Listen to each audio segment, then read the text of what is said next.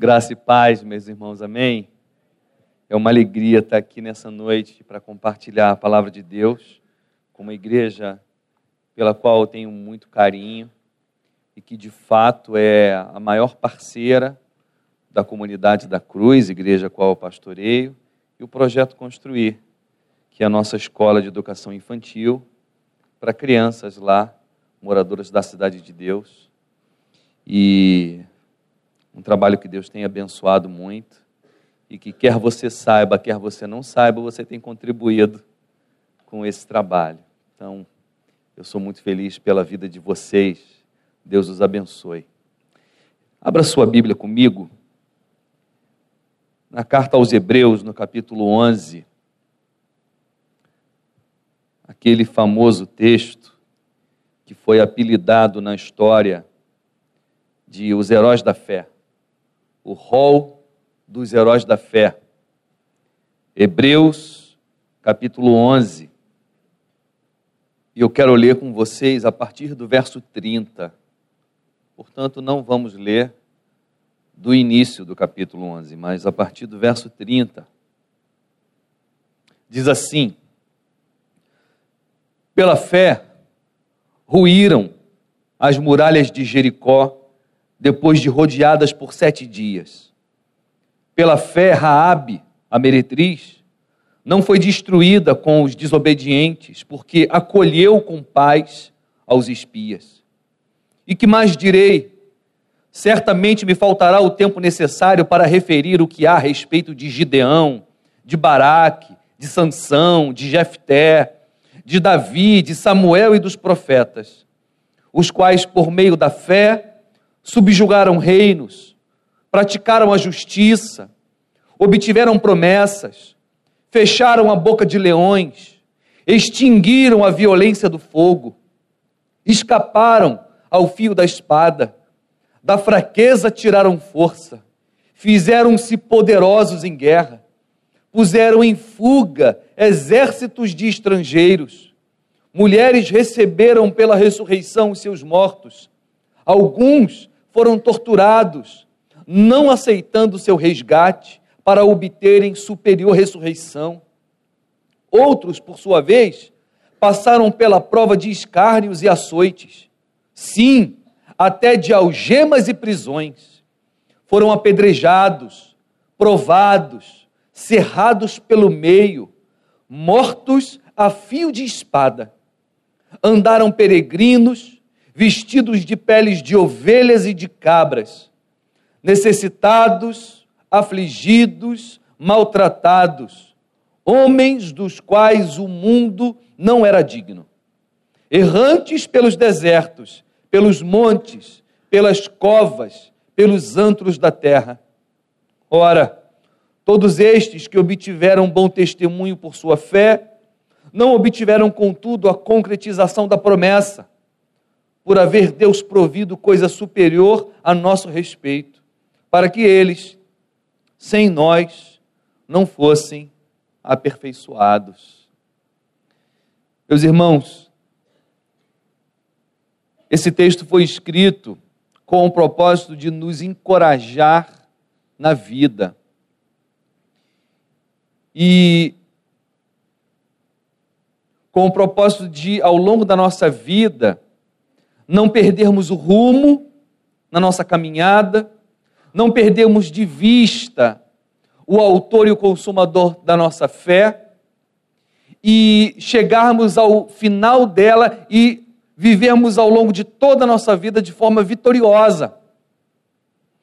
A prova de que esse texto foi escrito com o propósito de nos encorajar para a vida são os versículos seguintes, que na verdade é o capítulo 12 quando diz assim: portanto, também nós, visto que temos a rodear-nos tão grande nuvem de testemunhas, desembaraçando-nos de todo peso e do pecado que tenazmente nos assedia, corramos com perseverança a carreira que nos está proposta. Ou seja, o escritor está dizendo: olhem para esses exemplos de vida e façam de forma semelhante, se desembaraçem de todo peso que te impede de caminhar a carreira da fé. E viva de forma perseverante na carreira que nos está proposta. E aí, meus irmãos, o que a gente descobre na prática da nossa vida, e também do texto a gente vai ver isso, é que Deus tem uma proposta de vida, um roteiro de vida para cada um de nós, de maneira muito independente, de maneira muito individual e diferente para cada um. Quando lemos a história de Abraão, chamado na Bíblia de o pai da fé, descobrimos que por ele ser o pai da fé, ele é o paradigma de todo aquele que vai caminhar com Deus. E o que faz de Abraão o pai da fé? O fato de que Deus vira para ele, ele sendo de uma cultura politeísta, que crê em muitos deuses, o monoteísmo não existia. Ele ouve a voz de um Deus, de um Deus até então estranho para ele que diz: sai da tua terra, do meio da tua parentela, e vai para uma terra que eu te mostrarei. E a Bíblia deixa claro, o próprio Paulo faz essa análise, de que Deus não mostrou para Abraão qual era a terra. Ele só diz que mostraria, mas ele primeiro quer que Abraão ponha o pé na estrada. A primeira pergunta que eu faria é: mas para que lado eu vou? Abraão não tinha referência, ele não, tem, não tinha referência desse Deus, e ele não tinha referência nem de onde, de para onde ele ia. Ele simplesmente põe o pé na estrada, a única coisa que ele tem é um chamado e uma promessa: que Deus lhe daria uma terra, mas que ele deveria sair da sua casa, do meio da sua parentela, colocar o pé na estrada e começar a caminhar. Que ao longo da caminhada ele descobriria para onde ele iria. E isso é fé. O texto que, que lemos, o capítulo 11, ele começa com uma definição de fé e depois ele dá exemplos históricos de como os homens e mulheres de Deus se comportaram e viveram por meio dessa fé. E a definição de fé no verso primeiro é: ora, a fé é a certeza de coisas que se esperam, a convicção de fatos que se não veem. É convicção para mim, é um fato para mim. Eu só não vejo. Mas é um fato porque Deus disse que é. Portanto, viver pela fé é ter a convicção de que está no centro da vontade de Deus, seja lá como estiver a sua vida nesse exato momento. O que me chama atenção nessa parte de texto que a gente leu são os diversos exemplos do que nós chamamos de heróis da fé e como o roteiro de vida de cada um deles era absolutamente diferente. Como o escritor diz que pela fé, uns fecharam a boca dos leões, e pela mesma fé, outros heróis morreram pela boca dos leões. Pela fé, uns venceram a força de exércitos, foram vitoriosos em batalha. Pela mesma fé, homens de Deus foram mortos a fio de espada. Pela fé, uns tiveram os seus mortos ressurretos. Pela mesma fé, outros enterraram seus mortos.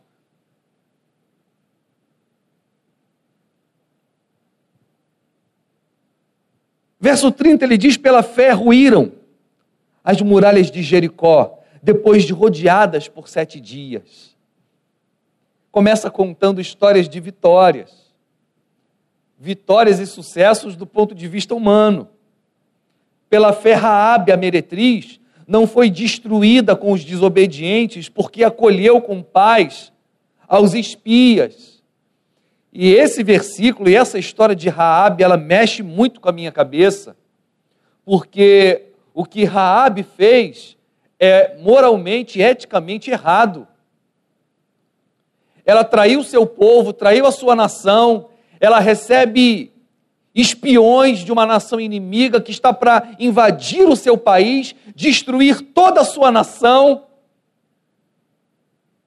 sem deixar viva a alma. E ela acolhe os inimigos na sua casa. Isso dá pena de morte. Em alguns países.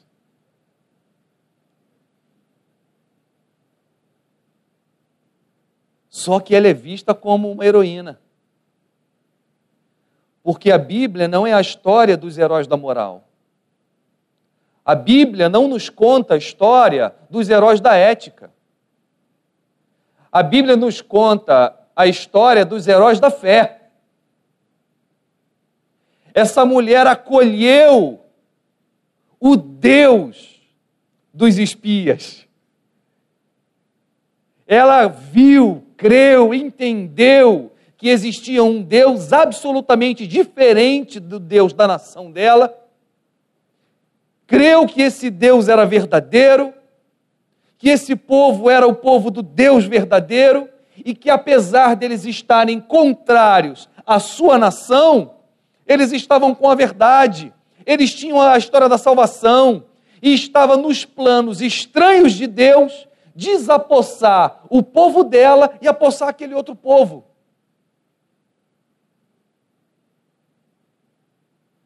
E é óbvio que isso não cabe na nossa imaginação moral. E eu nem tenho explicação para isso. Aliás, tem cada história estranha na Bíblia. De todas, uma para mim é muito esquisita. Não sei se vocês conhecem, é um texto pouco conhecido, nem sei em que capítulo, em que versículo está, mas eu gosto muito dessa história, onde um jovem profeta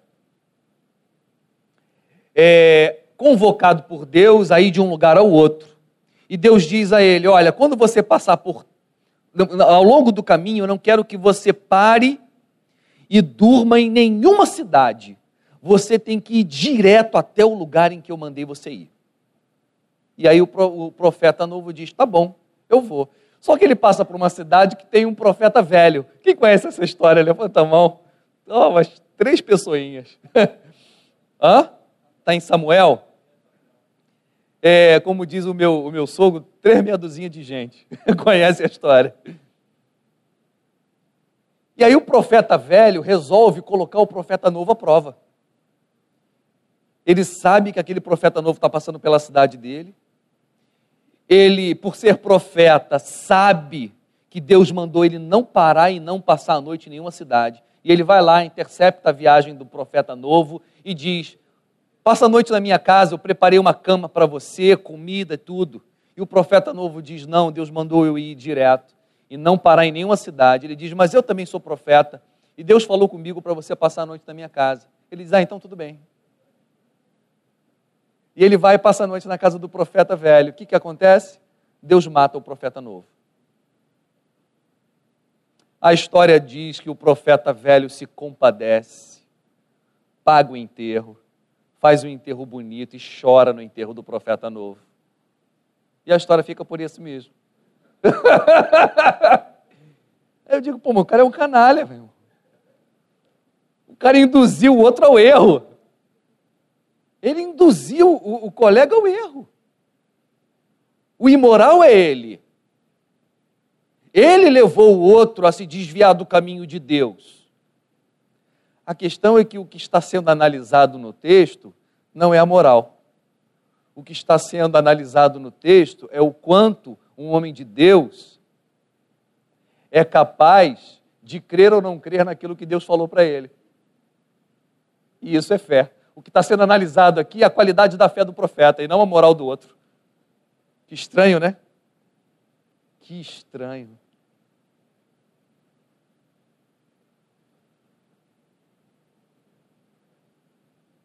E que mais direi? Certamente me faltará o tempo necessário para referir o que a respeito de Gideão, Vocês sabem que tem uma desconfiança de quem escreveu Hebreus foi uma mulher, né? Ela diz aqui: certamente me faltará o tempo necessário para referir o que há. Então ela fala da falta de tempo que tem para escrever. Em outro capítulo aqui, ela diz que escrevi resumidamente, né? mas é o maior livro do Novo Testamento. Por isso, talvez tenha sido uma mulher que ela escreve né, resumidamente e fala para caramba.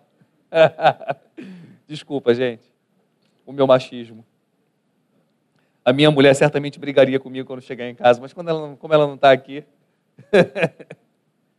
não sabem quem foi que escreveu Hebreus. E que mais direi, certamente me faltará o tempo necessário para referir o que há a respeito de Gideão, de Baraque, de Sansão, de Jefté, de Davi, de Samuel dos profetas, os quais por meio da fé subjugaram reinos, praticaram a justiça, obtiveram promessas, fecharam a boca de leões, extinguiram a violência do fogo, escaparam ao fio da espada, da fraqueza tiraram força, fizeram-se poderosos em guerra, puseram em fuga exércitos de estrangeiros, mulheres receberam pela ressurreição seus mortos. Aí agora ele começa a contar as derrotas. Alguns foram torturados, não aceitando seu resgate para obterem superior ressurreição. Outros, por sua vez, passaram pela prova de escárnios e açoites. Sim, até de algemas e prisões. Foram apedrejados, provados, cerrados pelo meio, mortos a fio de espada. Andaram peregrinos, vestidos de peles de ovelhas e de cabras, necessitados, afligidos, maltratados. Aos nossos olhos, gente derrotada, que enlouqueceu, desistiu da vida e virou mendigo. Mas aos olhos de Deus, diz ele no verso 38, entre parênteses, homens dos quais o mundo não era digno. Olha que coisa, meus irmãos. A pergunta que eu faço é: qual é o nosso padrão de sucesso? Qual é o nosso padrão de homem, de mulher, vitorioso, vitoriosa em Deus? Qual é o padrão de roteiro de vida que a gente criou no nosso imaginário, que a gente precisa seguir para ser homem e mulher de Deus, e caso a gente não siga esse padrão, esse roteiro de vida e esse modelo, nós não somos homens e mulheres de Deus vencedores. Eu quero dizer que esse padrão não existe. Não existe um roteiro de vida pré-definido no qual você tem que se encaixar. Deus tem uma história absolutamente única para você. E Ele quer ver se você vai passar por ela sem perder a fé. Porque no final das contas, a única coisa que importa para Deus é você crer nele do início ao fim. Sem desfalecer na fé, sem esmorecer.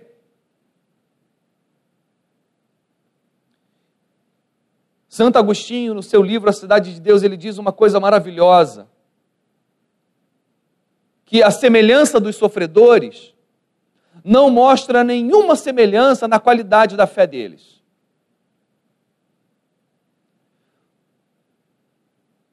Por um mesmo problema passa um crente, cheio de fé, e pelo mesmíssimo problema passa um incrédulo. Um ao passar por, pelo problema, adora a Deus e ora. O outro, ao passar pelo mesmo problema, blasfema.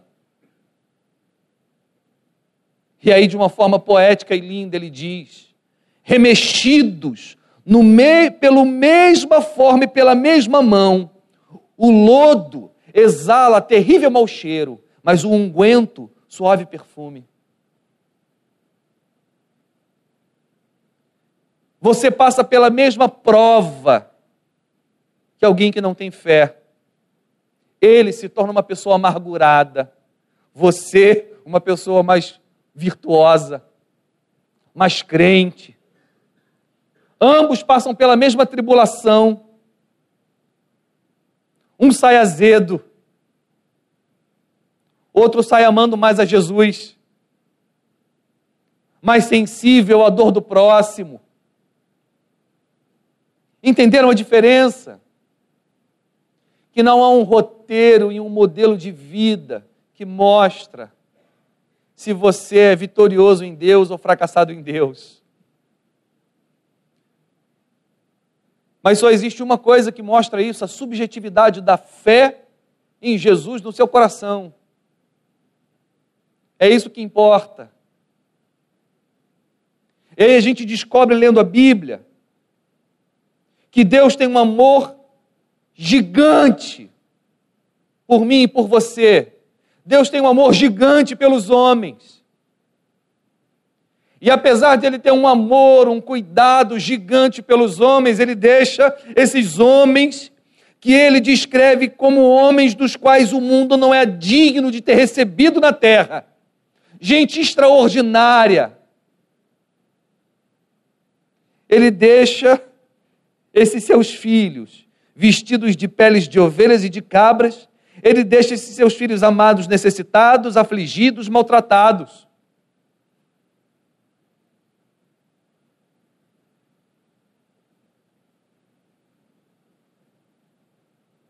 Portanto, a qualidade da sua vida não mostra a qualidade do amor de Deus por você.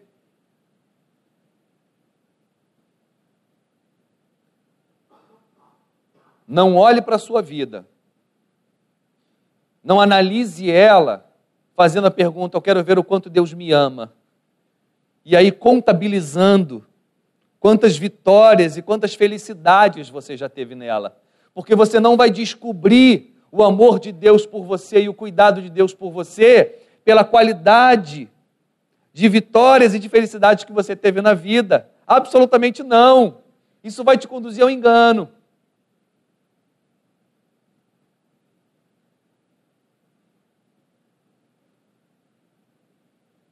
Há um pastor que não sei quantos de vocês conheceram, acho que já tem uns 17 anos que ele faleceu, pastor Mauro Israel, da Igreja Batista de São Gonçalo. Era um homem de Deus extraordinário. E pastoreava uma igreja extraordinária. Estava com câncer. E a igreja toda orando para que ele fosse curado e depois de muita luta, uma das últimas mensagens dele, ele subiu no púlpito e falou para a igreja o seguinte: Olha, se eu for curado, vocês verão a glória de Deus. Se eu não for curado, eu verei. Isso é morrer na fé, meus irmãos. Isso é morrer ao fio da espada ou de qualquer outra maneira, cheio de fé é João Calvino, que aos cinquenta e tantos anos de idade, sofrendo de câncer, no leito da cama, no auge da dor, ele disse: Senhor, as tuas mãos me esmagam, mas conforta-me ao saber que são as tuas mãos a esmagar-me.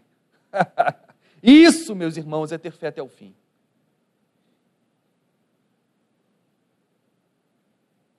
É vencer exército sem se deslumbrar e dizer como o salmista: não é a força do meu braço que vence a, a batalha,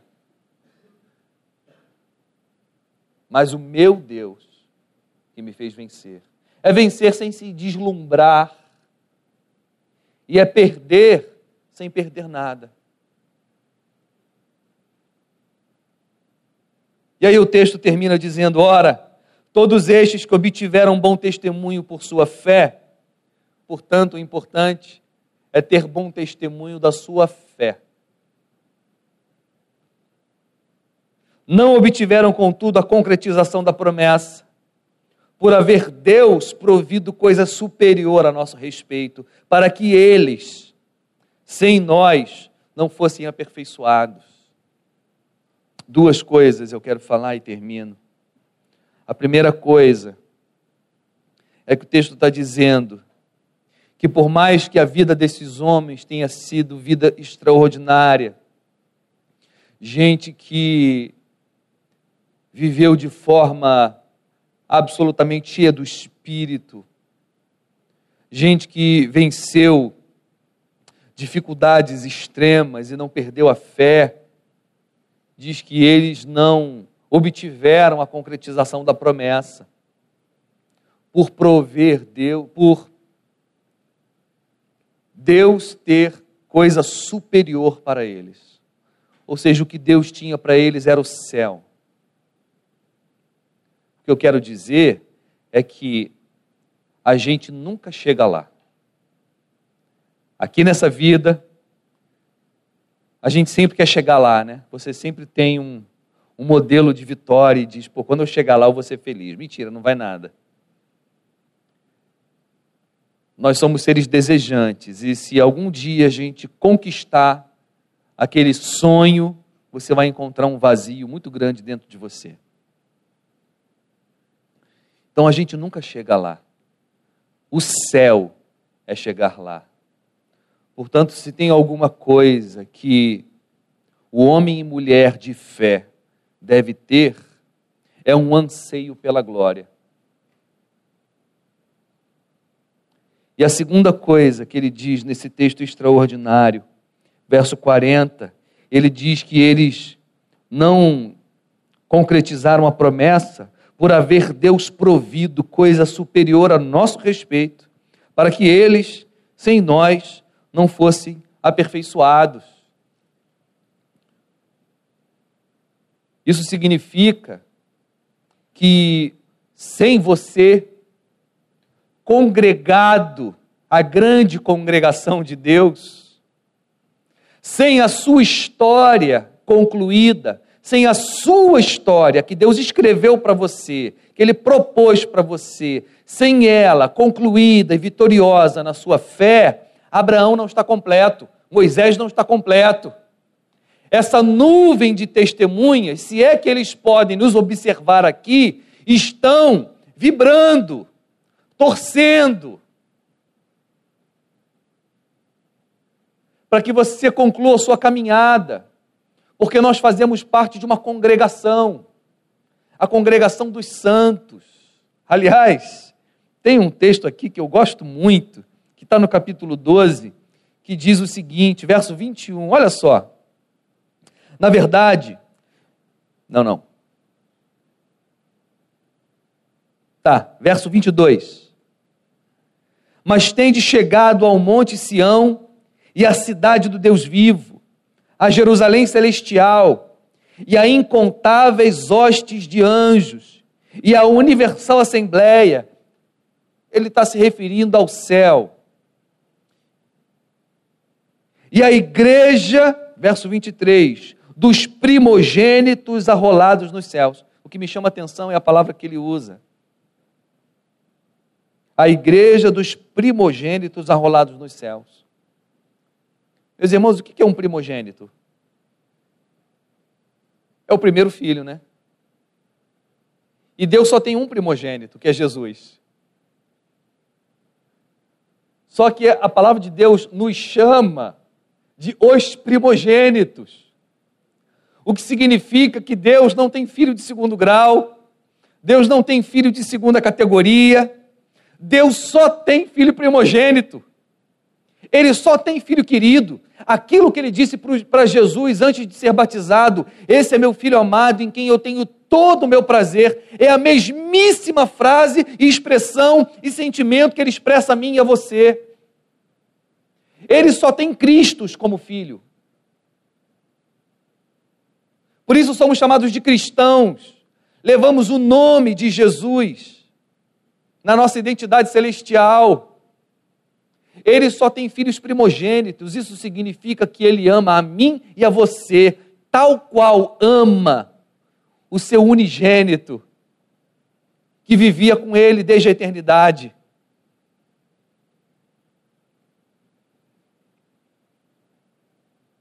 Isso significa que você não é um filho de qualidade inferior a Abraão, a Moisés, a Davi, a José, a Raabe, a Ruth, a Esther, a Jesus. Não estou falando de qualidade de vida. Não estou falando de virtude. Estou falando do, da qualidade do amor de Deus por nós.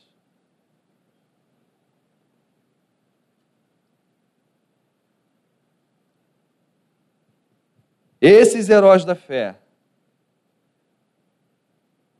estão aguardando o dia do Senhor Jesus. E o grande dia do Senhor Jesus só chegará quando a nossa história, minha e sua, e daqueles eleitos do Senhor que ainda virão, estiverem concluídas e quando você vencer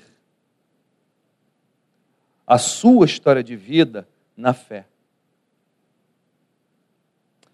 Portanto, o convite que a palavra de Deus nos faz nessa noite é: não importa a sua história qual seja, não importa pelo que você passou, as dificuldades ou as vitórias, as derrotas, as crises, as alegrias, as decepções. O que importa é que nada disso foi capaz de apagar a chama da fé no seu coração e a confiança que você tem em Jesus. Portanto, é essa fé que a vida não consegue matar, é a prova que o Senhor Jesus te sustenta, te ama e te conduzirá até o seio dele no fim da vida. Amém? Vamos ficar de pé, vamos orar. Senhor Jesus, obrigado porque o Senhor nos chama, a cada um de nós, de maneira única e irrepetível, a uma história de vida e a uma história de fé que é só nossa. E a semelhança de Abraão, não há um roteiro ao qual seguir, não há um modelo no qual se espelhar. Não há um padrão porque o Senhor nos chamou de forma única, exclusiva. Não há história para o Senhor a respeito dos seus filhos que seja extraordinária ou medíocre. O que há é a fé que cada um de nós carrega no Senhor, na história que cada um de nós tem. e a resposta de fé que damos à nossa vida. Portanto, a minha oração nessa noite, Senhor Jesus, é que o Senhor nos encoraje, que o Senhor encoraje aqueles que estão passando por esfriamento na fé, por achar que não é digno, por achar que não tem uma vida virtuosa, bonita o suficiente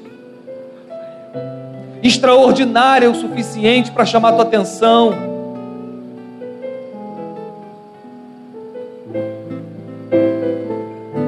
Gente que acha que não deu certo na vida,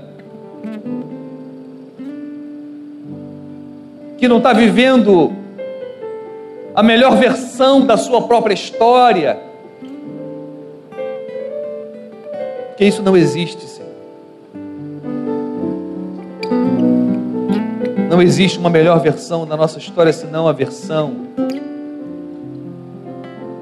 de como nós confiamos no Senhor e nos agarramos a sua graça, a sua salvação e o quanto esperamos ser redimidos.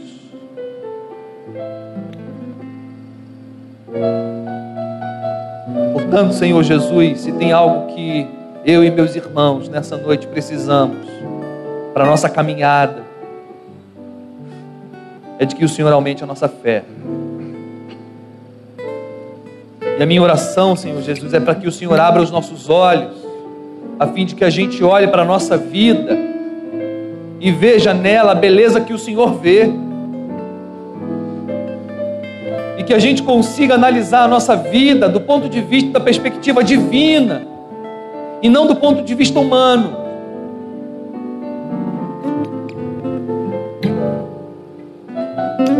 E que assim brilhe sobre nós a luz da tua glória.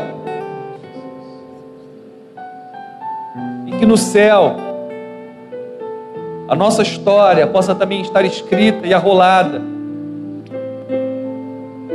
A semelhança dessas que lemos. Que naquele grande dia Senhor possa dizer: Vem, filho meu, vem, filha minha, porque você venceu. Você venceu. Por pura graça, por pura graça. Em nome de Jesus. Amém.